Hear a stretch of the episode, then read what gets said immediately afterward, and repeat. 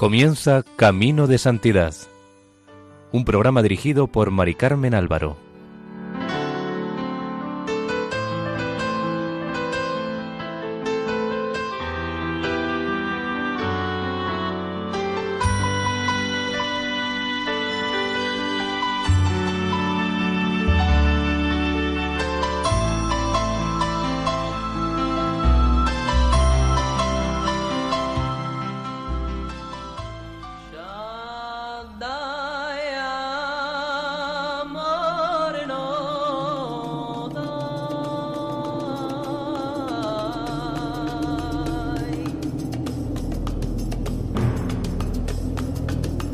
Bienvenidos al programa Camino de Santidad, realizado por el equipo de Radio María en Castellón, Nuestra Señora del Lledó.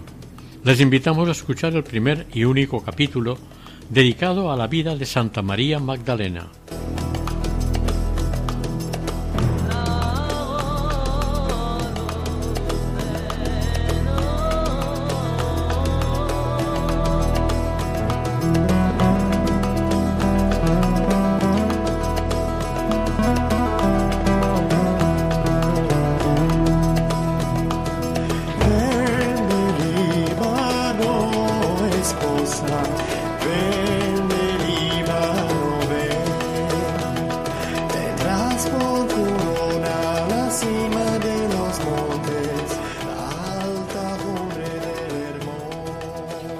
María Magdalena es uno de los personajes más conmovedores y representativos del Nuevo Testamento. El recuerdo de sus unciones y de sus lágrimas vertidas sobre el cuerpo de Jesús sigue impactando y emocionando después de veinte siglos. Ella nos muestra el gran amor que nos tiene Jesús al que ningún pecado ni ninguna herida emocional o espiritual podrá obstaculizar salvo que nosotros lo rechacemos obstinadamente. Como imantada por la misericordia de Jesús, hizo de su pecado, que la hacía extremadamente frágil, no una herida cerrada, sino una brecha por donde el amor del Salvador se propagó y se convirtió en ríos de arrepentimiento y agradecimiento en ella. María Magdalena llegó a formar parte del grupo de mujeres que ayudaban a Jesús y a los apóstoles con sus bienes. María Magdalena es una mujer para nuestro tiempo. Ella nos enseña que la herida incurable de las ofensas hechas al amor puede convertirse en una promesa de vida eterna. Por ello, no nos imaginemos a esta pecadora arrepentida convertida de la noche a la mañana en una mujer fuerte, en una asceta de primera clase. María Magdalena fue frágil toda su vida, y esta fragilidad fue su camino hacia la eterna novedad del amor trinitario. En Jesús ella pudo derramar la sed infinita que tenía de darse y de entregarse, lo cual anteriormente a su conversión la hacía caer en el libertinaje y los placeres fáciles. Sobre esta santa hay dos tradiciones. Para Occidente, la pecadora que está a los pies de Jesús, de la cual nos habla San Lucas, es María, la hermana de Lázaro, y Marta, que ungió el cuerpo de Jesús, y es María Magdalena, que fue liberada de siete demonios, que es lo mismo que decir de todos los demonios, y que acompañó a Jesús hasta la cruz. Las tres son la misma persona, esta opinión coincide con las visiones de la beata Ana Catalina Emmerich, la cual lo confirma y explica. En Oriente, por el contrario, casi siempre se ha creído que cada una de las tres mujeres era una persona diferente. En todo caso, aun cuando se tratara de la misma mujer, su pasado pecador no es un deshonor. Pedro fue infiel a Jesús y Pablo un perseguidor de los cristianos. Su grandeza no está en su impecabilidad, sino en su amor. Betania estaba situado a unos tres kilómetros de Jerusalén, y Jesús fue amigo de los tres hermanos, es decir, de Marta, María y Lázaro. Al parecer, cada uno de los tres tenía su propia casa, y en alguna de las casas descansaba Jesús de las fatigas de su predicación. Allí encontró corazones afectuosos consagrados a él, y por lo tanto la dicha incomparable de una amistad y amor a toda prueba. Allí descansó su espíritu angustiado por la dolorosa perspectiva de su cercana muerte. Desde Betania salió Jesús para hacer su entrada triunfal en Jerusalén, antes de su muerte. Cuando fallecieron sus padres, María, su hermana Marta y Lázaro heredaron una gran fortuna. Por eso María Magdalena pudo permitirse comprar los dos frascos de perfume con los que ungió a Jesús y cuyo gesto fue reprochado por Judas Iscariote, ya que costaba unos trescientos denarios. Sólo con doscientos se podía dar de comer a centenares de personas comprar una casa. A María le correspondió de la herencia paterna la hacienda y la torre, una especie de pequeño castillo, de Magdala, situado en la colina del Desdel. A sus pies estaban el mar de Tiberíades y las casitas de los pescadores. A todo este conjunto de edificaciones y fincas se le llamaba Magdala, y de ahí, seguramente, recibió la santa el sobrenombre de Magdalena, que significa alta torre. Magdala está en la región de Galilea. De todos modos, lo que sí es cierto es que vivió allí porque San Mateo y San Marcos dicen expresamente que era una de las mujeres que habían seguido a Jesús desde Galilea para servirlo. En Magdala vivió Magdalena unos cuantos años dilapidando su fortuna en fiestas y banquetes. Estuvo casada con un hombre al que no respetó y al mismo tiempo, hasta su primera conversión, tuvo un amante. Pero María no fue una vulgar prostituta como muchos creen. En ninguna parte de los Evangelios dice que lo era. Fue una mujer culta, inteligente e independiente, con una fuerte personalidad, demasiado avanzada para su época. Conocía el Talmud, el libro sagrado de los judíos, que estaba prohibido que leyeran las mujeres. Todas estas facetas de su carácter, unidas a su extraordinaria belleza, la hicieron rebelarse contra la sociedad de su tiempo y contra la esclavitud a la que las leyes y costumbres judías sometían a las mujeres. De Lázaro se sabe poco. En el Evangelio de Juan, capítulo once, donde narra la resurrección de Lázaro, se le menciona como amado por el Señor en una frase que también menciona a Marta y María.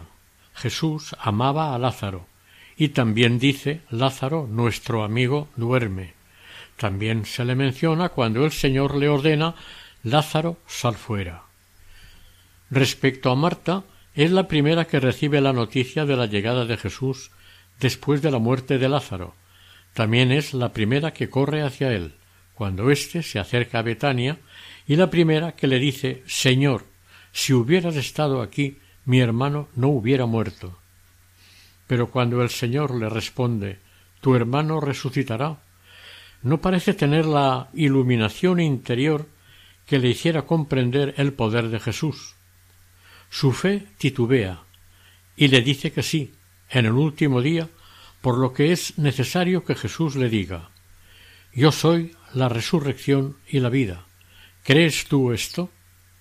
Pero Marta, después de decirle que sí, cuando el Señor manda quitar la piedra del sepulcro, le recalca a Jesús que ya hace cuatro días que está muerto y huele. Entonces es necesario que el Señor le diga en tono de reproche ¿No te he dicho que si creyeres verás la gloria de Dios? Marta duda sobre la resurrección de su hermano hasta el último momento. Respecto a María, en un primer momento no se mueve de casa y se queda sentada en su habitación, sumida en su dolor. no acude ante el maestro que había llegado, hasta que Marta fue a decirle en secreto El maestro está allí y te llama. Es pues Jesús quien llama a María, porque quiere que vea lo que va a hacer. En cuanto ésta sabe que el maestro la llama, corre hacia él y cae a sus pies. Marta, al ver a Jesús, se había quedado de pie. María se precipita a los pies de aquel a quien ama. Sus palabras son las mismas que las de su hermana. Señor, si hubieses estado aquí, no hubiera muerto mi hermano. Pero Jesús no le contesta ni exige de ella ningún acto de fe, porque sabe que cree. A la vista de las lágrimas de María, Jesús, impresionado, llora.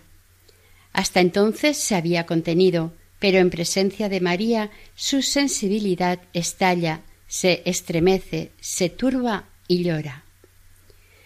María tenía una humildad profunda, una fe viva y una influencia grande sobre el corazón de Jesús.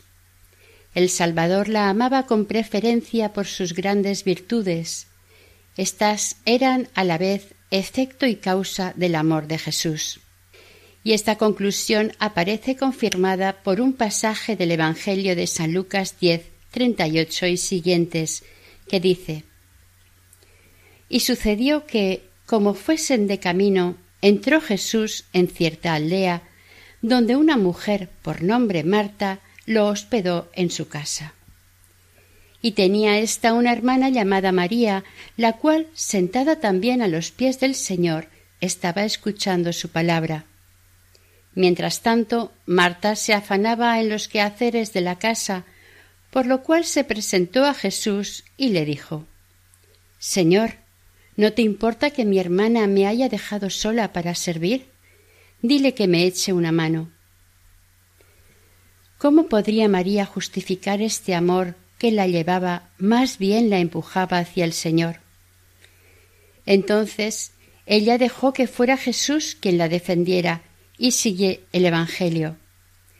Respondiendo le dijo el Señor Marta, Marta, tú andas inquieta y preocupada con muchas cosas, sólo una es necesaria. María, pues, ha escogido la parte mejor, y no le será quitada. La mejor parte era un gran amor de nuestro Señor por María, debido al gran amor de ella por él.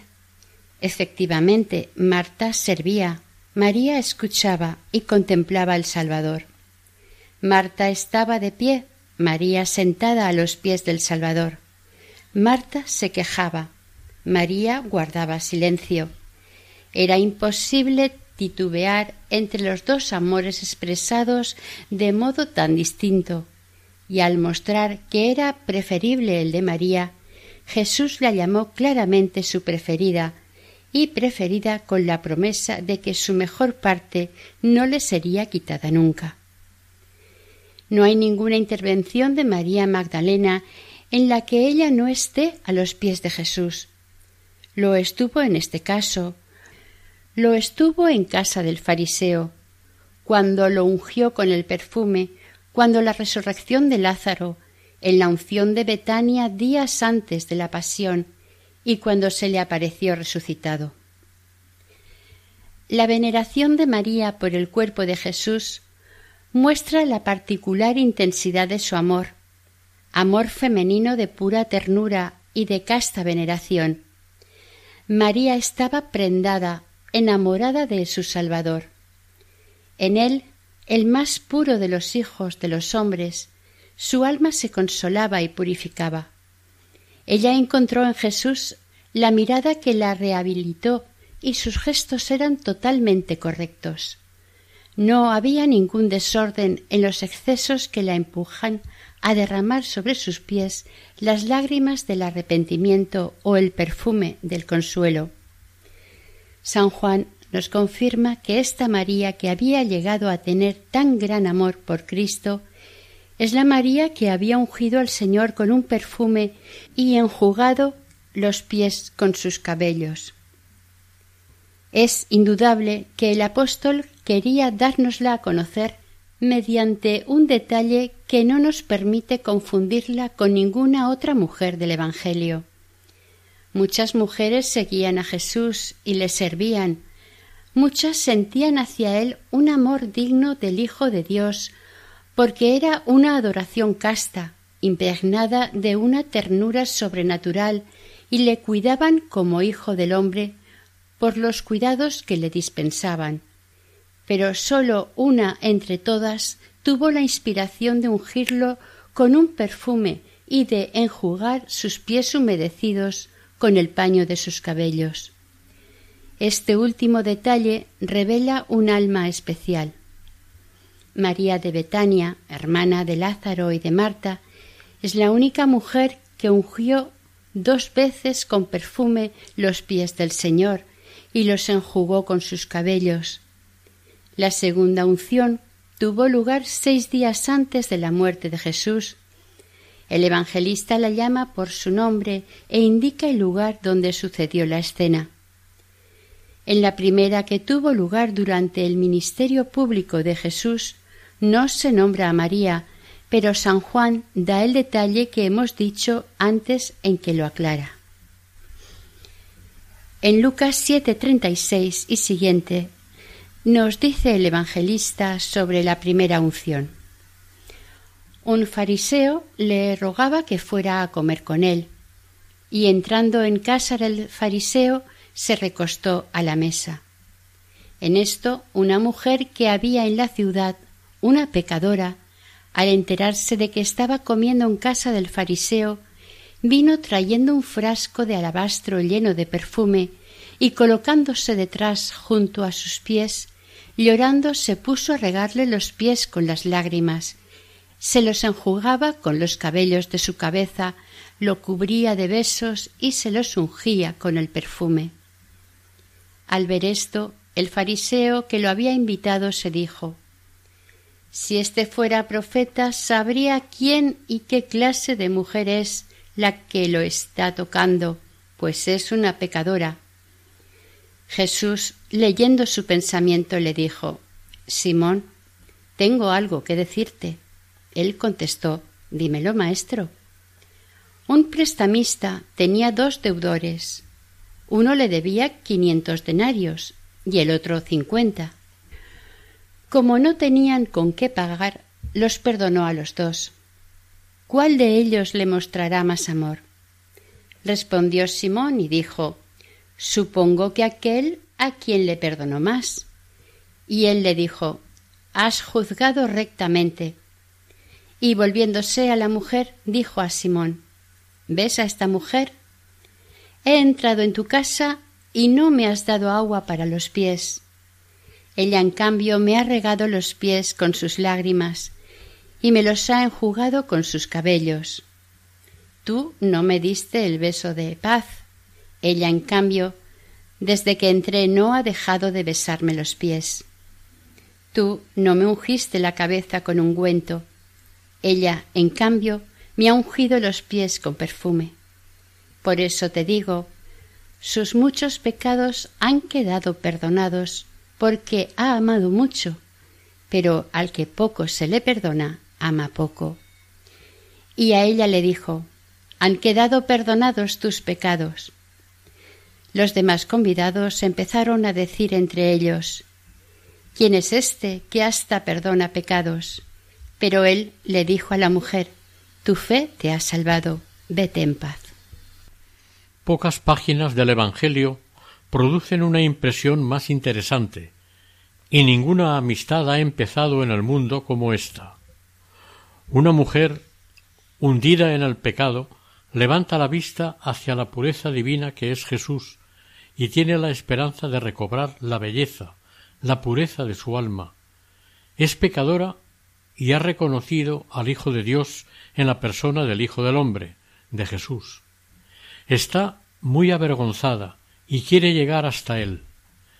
Lleva en sus manos un frasco de alabastro lleno de un perfume carísimo.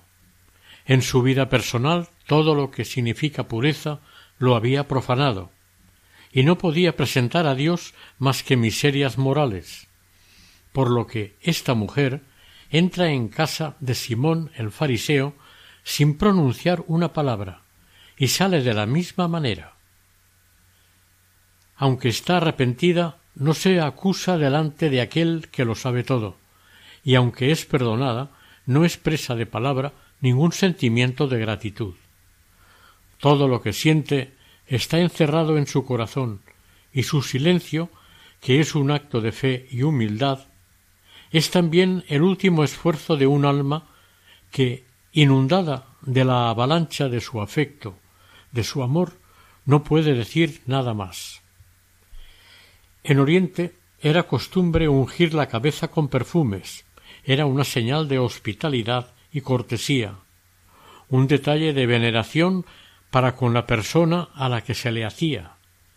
María lo sabía muy bien y por eso se guardó de acercarse a la bendita cabeza de Jesús. Lo hizo como una sirvienta acostumbrada a los oficios más bajos.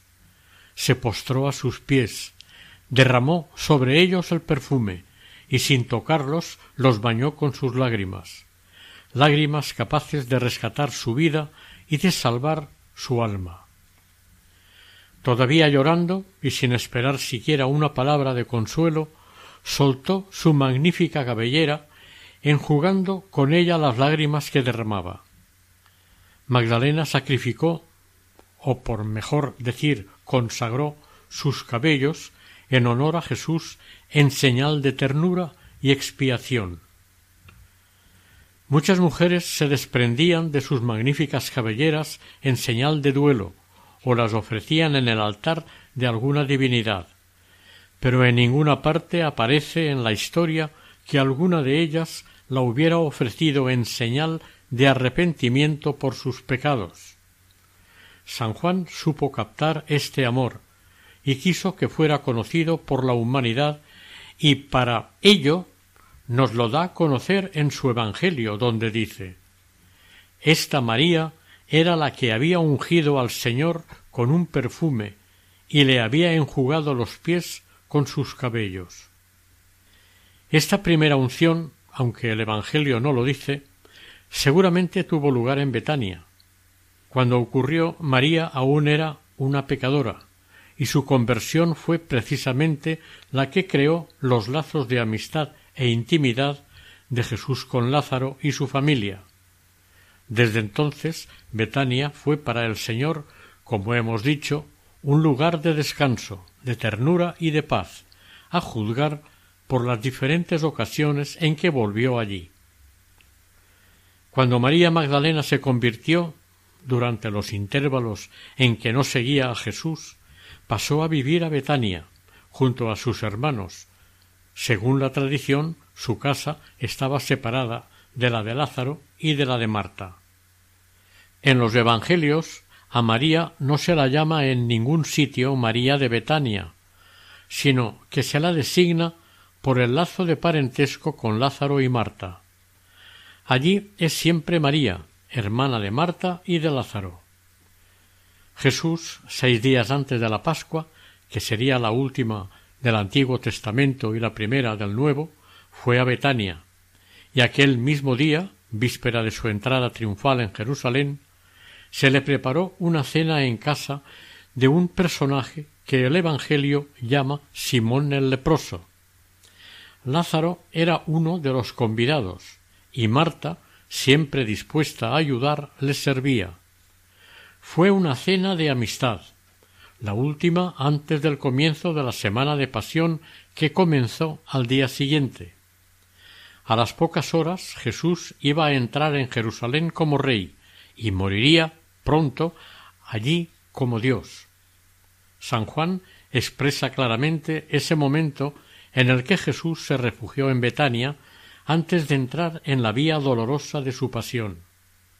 Dice Seis días antes de la Pascua fue Jesús a Betania, donde Lázaro, a quien había resucitado de entre los muertos. Allí le ofrecieron una cena. Marta servía y Lázaro era uno de los que estaban con él a la mesa. Esta cena no fue en casa de Lázaro, sino en la casa de Simón el leproso. A María Magdalena no se la nombra entre los convidados o servidores.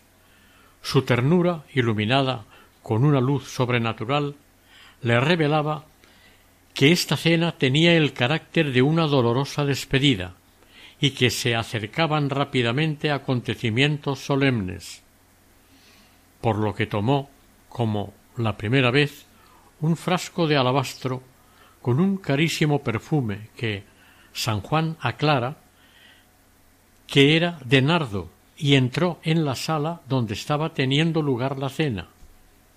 María Magdalena ya no era entonces la mujer seductora y pecadora que había sido y se introdujo en la sala tímidamente y con humildad. Y entonces derramó el perfume sobre la cabeza de Jesús y ungió sus pies y se los enjugó con su cabellera. En esta ocasión el Evangelio no nos habla de sus lágrimas. Estas las derramaría unos días más tarde. Esta vez no es el fariseo quien duda de Jesús, porque una pecadora lo ha tocado y no la juzga, sino que fue uno de sus propios discípulos, Judas, el que se indignó de ver derramar aquel precioso perfume sobre la cabeza de su maestro, sobre la cabeza que muy pronto verán coronada de espinas. Dice ¿A qué viene este derroche de perfume? Se podía haber vendido por más de trescientos denarios para dárselo a los pobres. Jesús, sin embargo, no se ofende al ver su poca fe, sino que les dice con bondad Dejadla, ¿por qué la molestáis? Una obra buena ha hecho conmigo, porque a los pobres los tenéis siempre con vosotros, y podéis socorrerlos cuando queráis, pero a mí no me tenéis siempre. Ella ha hecho lo que podía, se ha adelantado a embalsamar mi cuerpo para la sepultura. En verdad os digo que en cualquier parte del mundo donde se proclame el Evangelio, se hablará de lo que ésta ha hecho para memoria suya. En estas palabras de Jesús hay un acento de tristeza y también de la grandeza de María Magdalena por el amor y la sabiduría que tiene de las cosas de Dios.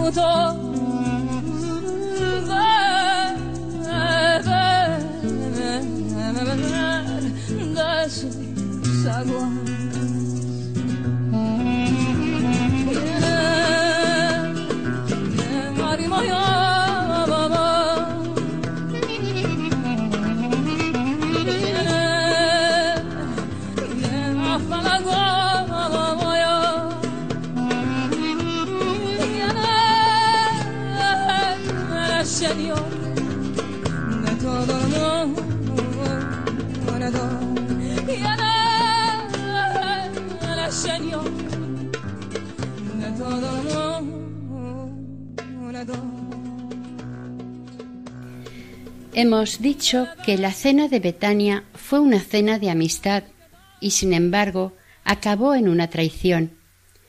Apenas había pronunciado Jesús las palabras con las que justificaba la piedad de María Magdalena, cuando el Evangelio añade Entonces uno de los doce llamado Judas Iscariote fue a buscar a los sumos sacerdotes y les propuso ¿Qué estáis dispuestos a darme si os lo entrego? Ellos se ajustaron con él en treinta monedas de plata, y desde entonces andaba buscando la ocasión propicia para entregarlo. Mateo 26, 14, 15. La siguiente vez que los evangelios mencionan a María Magdalena ya será al pie de la cruz. De todos los que seguían a Jesús apenas estaba nadie al pie de la cruz. Al bajar sus ojos, Jesús vio a su madre, a María de Cleofás, hermana de su madre, a Salomé, madre de los hijos del Cebedeo, al apóstol San Juan, a María Magdalena y a algunas mujeres fieles que acostumbraban a seguirle y le servían. Jesús reconoció allí a todos los que le habían amado, seguían amándole y le amarían más tarde. Jesús desde la cruz no habló con ninguno de ellos excepto con su madre y con Juan, a su madre le dijo Mujer, he ahí a tu hijo, y a San Juan, he ahí a tu madre.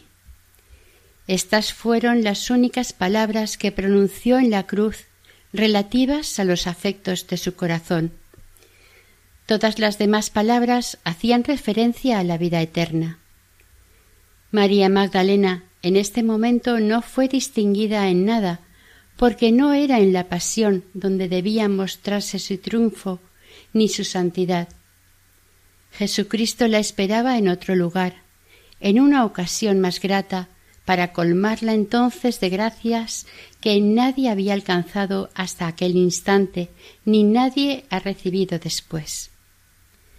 Además de María, la Madre de Jesús, el Evangelio menciona a otras dos Marías al pie de la cruz. María Magdalena, de quien San Lucas dice que el Salvador había echado de ella siete demonios, capítulo 8, 2, y María, la hermana de la Santísima Virgen, a quien tan pronto se la llama María de Cleofás por el nombre de su marido, como María, la de Santiago y José, por el nombre de sus hijos. Hablando de las mujeres que estaban presentes en el entierro del Señor, dice sencillamente el evangelista algo que no puede llevar a error. Allí estaban María Magdalena y la otra María. Y cuando Mateo en el capítulo 28.1, hablando de la mañana de la resurrección, dice, vino María Magdalena con la otra María a visitar el sepulcro. Una vez resucitado, Jesús la esperaría delante del sepulcro. María Magdalena había observado dónde depositaban el cuerpo de su Señor. Transcurrido el día del sábado y cuando aún no despuntaba la aurora del domingo, acudió allí con las santas mujeres, llevando todas aromas y perfumes. Pero el primer rayo del sol les dejó ver que la piedra del sepulcro había sido corrida y que estaba vacío consternadas, afligidas, sin pensar ni por un momento el misterio que había tenido lugar, se les aparecieron dos ángeles y les dijeron ¿Por qué buscáis entre los muertos al que vive? No está aquí, ha resucitado. Lucas 24, 5, 6. Turbadas y fuera de sí, corrieron las santas mujeres a Jerusalén para contar lo que habían visto y oído. Los apóstoles creyeron que éstas deliraban. Sin embargo, Pedro y Juan, al oírlas, se fueron corriendo hacia el sepulcro, y María Magdalena los siguió. Cuando llegaron no encontraron nada. Los lienzos con que Jesús había sido envuelto estaban sobre la piedra y cerca el sudario. Los apóstoles no supieron qué hacer y se retiraron, Solo Juan comprendió en aquel momento lo que acababa de suceder, y él y Pedro se volvieron a casa. Magdalena no comprendía nada. ¿Dónde estaba Jesús, el objeto de su amor? Se quedó sola, junto al sepulcro vacío. No acertaba a ver que la muerte había sido vencida. Cuenta Juan en veinte once y siguientes. Estaba María fuera, junto al sepulcro, llorando. Mientras lloraba se asomó al sepulcro y vio dos ángeles vestidos de blanco, sentados uno a la cabecera y otro a los pies, donde había estado el cuerpo de Jesús. Ellos le preguntan Mujer, ¿por qué lloras? Ella les contesta Porque se han llevado a mi Señor y no sé dónde lo han puesto. Dicho esto, se vuelve y ve a Jesús de pie, pero no sabía que era Jesús. Jesús le dice Mujer, ¿por qué lloras? ¿A quién buscas? Ella, tomándolo por el hortelano, le contesta Señor, si tú te lo has llevado, Dime dónde lo has puesto y yo lo recogeré. Jesús le dice María. Ella se vuelve y le dice Raboni, que significa maestro. Jesús le dice No me retengas, que todavía no he subido al Padre. Pero anda, ve a mis hermanos y diles Subo al Padre mío y Padre vuestro, al Dios mío y Dios vuestro. María la Magdalena fue y anunció a los discípulos He visto al Señor y ha dicho esto. Así pues, en aquel momento solemne de su resurrección, momento del triunfo de la vida sobre la muerte, Jesús no se apareció en primer lugar a San Pedro, piedra fundamental de la Iglesia, ni a San Juan, su discípulo predilecto, sino a María Magdalena, es decir, a la pecadora arrepentida, al pecado transformado en amor por la penitencia. El Salvador lo había dicho antes habrá más fiesta en el cielo por un pecador que se arrepiente que por noventa y nueve justos que no tienen necesidad de penitencia. Lucas 15, Con su aparición en primer lugar a María Magdalena, Jesús sublimaba estas palabras. Qué amor tan grande debió tener ésta para merecer la gloria de semejante aparición y con qué profundo sentimiento debió ser acogida esta recompensa a su amor por parte de Magdalena. Hasta ahora, todas las palabras que hemos oído acerca de María Magdalena no han sido dirigidas a ella. Cuando Jesús dice muchos pecados le serán perdonados porque ha amado mucho, se lo dice a Simón el fariseo. Cuando dice María ha escogido la mejor parte de la que jamás será privada, le contesta a Marta. Cuando dice donde quiera que se predique este Evangelio, que lo será, en todo el mundo, se celebrará también en memoria suya lo que acaba de hacer. Se lo dice a sus discípulos. Pero ahora delante del sepulcro, en el amanecer de su resurrección, Jesús se dirige por primera vez directamente a María y le habla para no volver a hacerlo. Es el último adiós, la página en la que Magdalena va a desaparecer del Evangelio y entrará durante el resto de su vida en la oscuridad de la historia. Las palabras que le dirige Jesús, mujer, ¿Por qué lloras? No se las había dicho cuando lloraba a sus pies el día de su conversión. Se las dice ahora, porque ha pasado el tiempo de llorar y porque la penitencia, la cruz y el sepulcro, todo, ha desaparecido envuelto en los esplendores de la resurrección.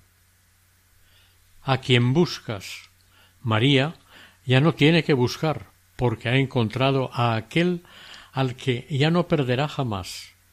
Ya no tendrá que ir al sepulcro para embalsamarlo con los aromas.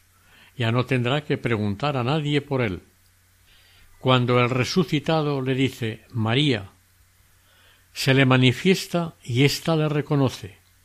Al pronunciar su nombre, el Señor le hace ver quién es y en la palabra María hay al mismo tiempo un reproche y una muestra de su inmenso cariño.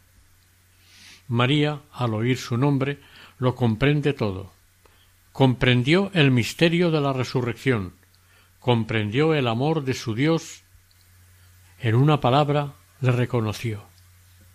Y le respondió Maestro. Una palabra fue suficiente. Cuanto más se aman los corazones, más breve es su lenguaje. Y sigue Jesús.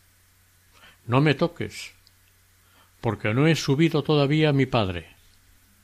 En dos ocasiones había permitido Jesús que Magdalena le tocase, y en ambas la había alabado por ello. Ahora, sin embargo, después de su resurrección, cuando su cuerpo ha sido transfigurado a una vida superior, se opone a este casto impulso de María.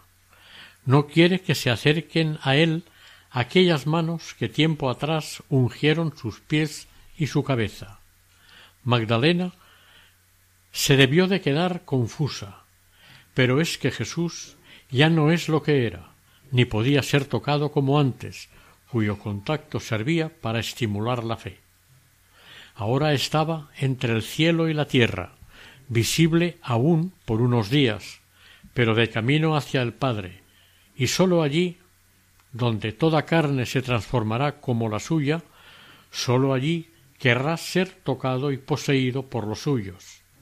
Es necesario morir con Jesús para volver a poseerlo.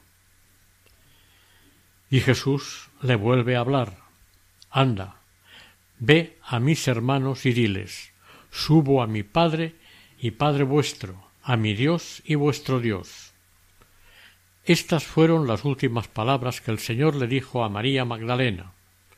Con estas palabras le reveló a ella, de manera preferente, el misterio que puso fin al recorrido de Jesús sobre la tierra y a la obra de la redención.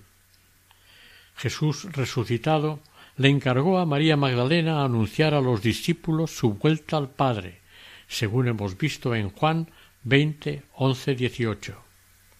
Esa es su gloria. Por eso, la tradición de la Iglesia de Occidente la llama apóstola apostolorum, apóstol de los apóstoles, y en Oriente is apóstolos, igual que un apóstol. En Oriente dice la tradición que María Magdalena se fue con María, la madre de Jesús, y con Juan a Éfeso, y allí murió. Después su cuerpo fue trasladado a Constantinopla. La tradición francesa dice que en Palestina, una vez muerto, resucitado y ascendido, Jesús al cielo, empezaron las persecuciones contra sus discípulos y seguidores. Las autoridades judías junto con las romanas, estaban preocupadas por el gran número de adeptos que iba ganando la nueva religión. Roma, además, estaba inquieta porque temía que esto supusiera el final del dominio de los césares sobre Israel.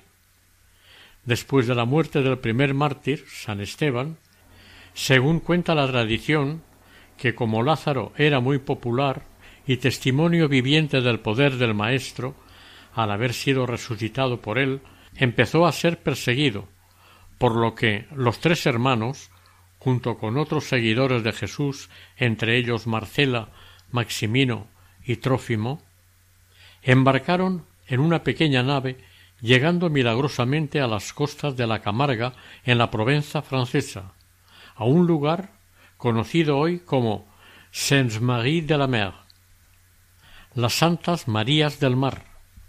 Otra tradición dice que fueron embarcados en una vieja barca sin timón, sin remos y sin velas, para que murieran en el mar, en vez de haberse ido ellos por su propia iniciativa.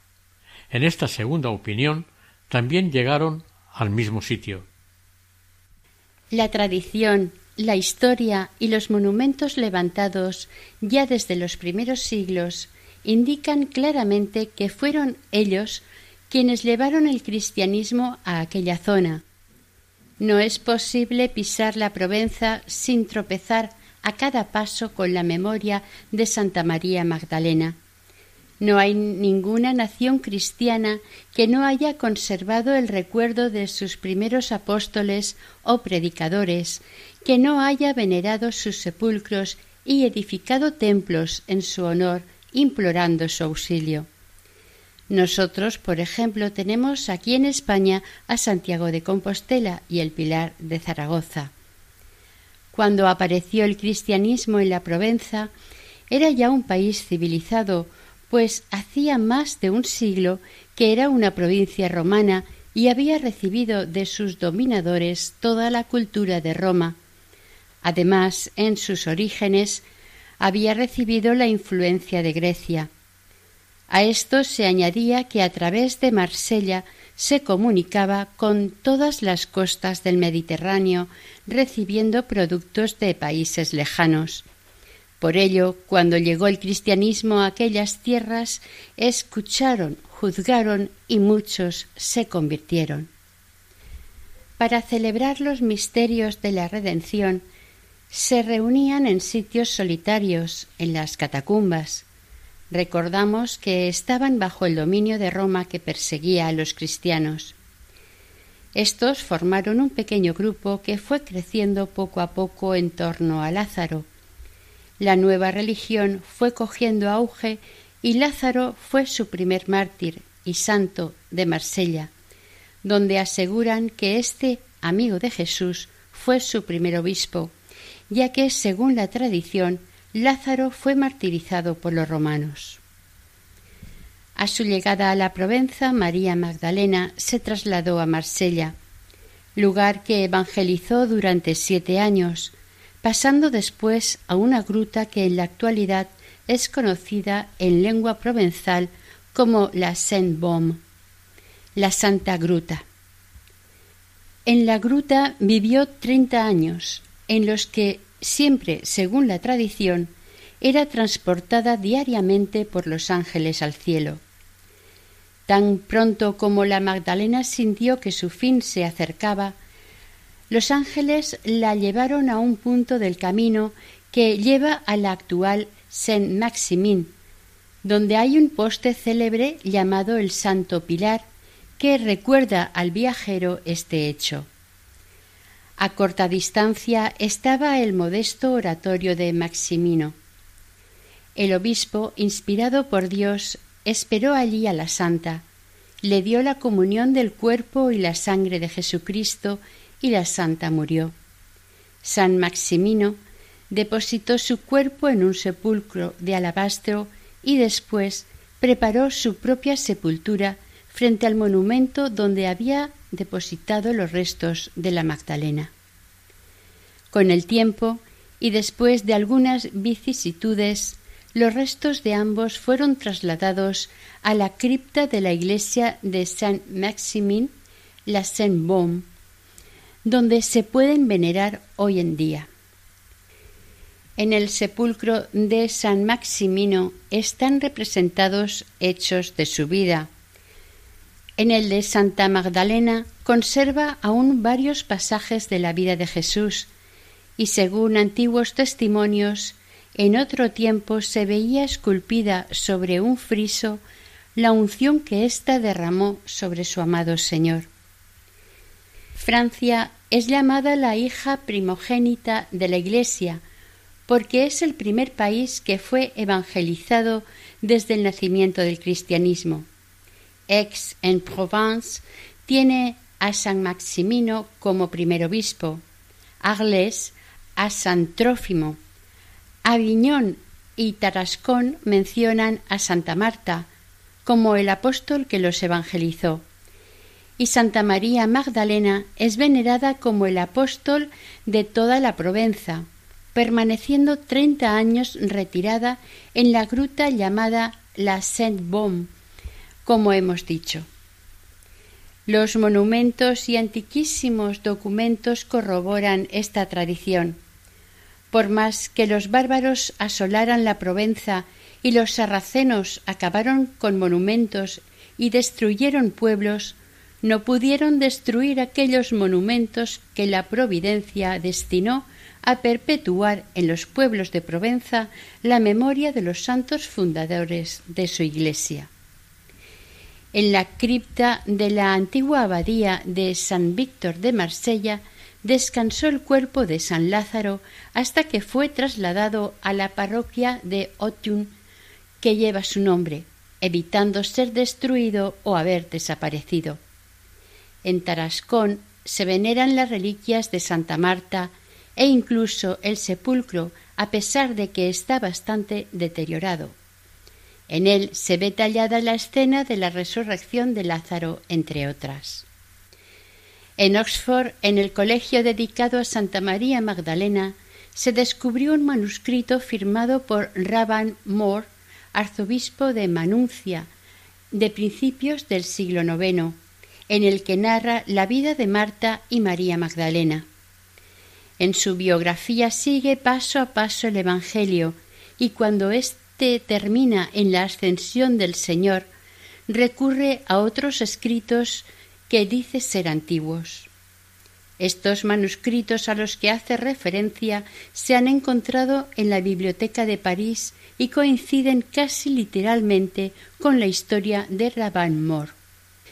Según el testimonio del arzobispo de Manuncia, son muy anteriores al siglo IX. De hecho, él las llama antiguas. Se cree que pertenecen a los siglos V y VI, es decir, a una época en que eran recientes todavía los monumentos del apostolado de Santa María Magdalena y de sus compañeros de Provenza, y en los que las invasiones de los bárbaros y los sarracenos no habían destruido aún los documentos de las iglesias de la región. Todos los apóstoles, excepto San Juan, murieron mártires, María Magdalena tampoco fue martirizada por un privilegio del Señor. Vivió llevando una vida de contemplación unida interiormente con su amado. Como la Virgen María, no anunció directamente el Evangelio, sino que se unió místicamente al misterio de la cruz. Su fiesta se celebra el 22 de julio.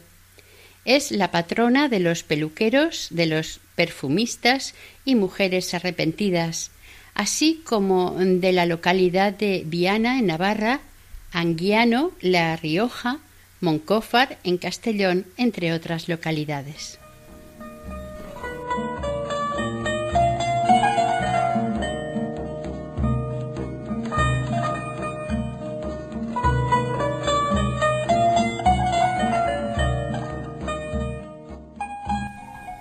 Oración. Dios Padre nuestro, Jesús, tu Hijo, confió antes que a nadie a María Magdalena la misión de anunciar a los suyos la alegría pascual. Concédenos, por su intercesión y ejemplo, anunciar siempre a Cristo resucitado y verle un día glorioso en el reino de los cielos. Por Jesucristo nuestro Señor.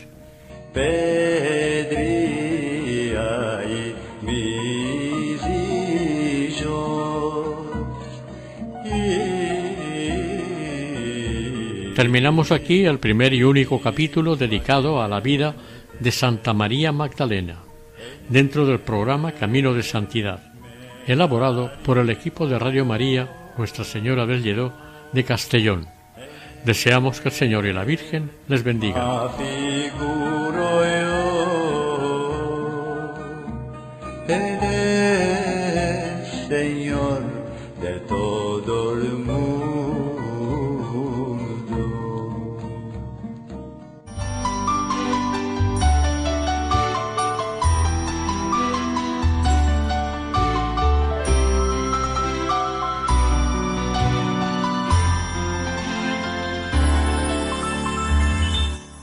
Camino de Santidad. Un programa dirigido por Mari Carmen Álvaro.